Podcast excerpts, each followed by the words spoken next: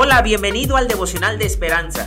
Creemos que en este tiempo Dios hablará a tu vida y que tú puedes hablar con Dios. Así que prepárate para un tiempo especial.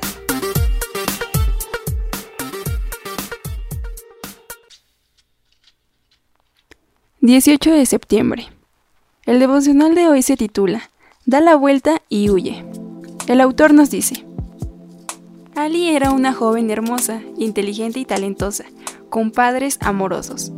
Pero cuando terminó la escuela secundaria, algo le impulsó a probar heroína.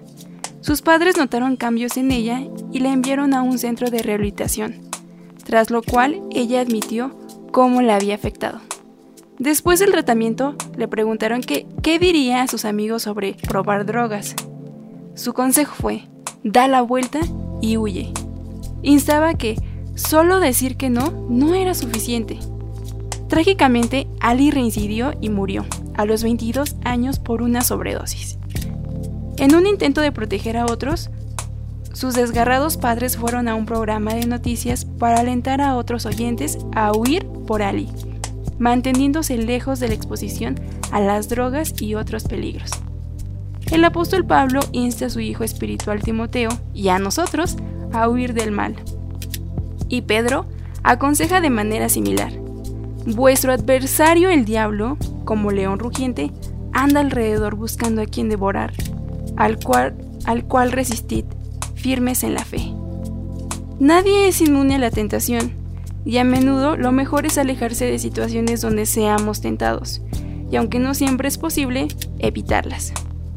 La mejor preparación es tener una fe sólida en Dios, basada en la Biblia y fortalecida en oración. Lectura.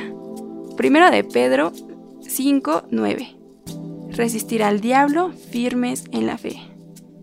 El devocional de hoy nos recuerda que podemos ser vulnerables ante cualquier situación y que si no, y que si no estamos firmes en la roca, si no estamos firmes en Dios, podemos eh, ser vulnerables a que algo malo pase en nuestra vida. Oremos.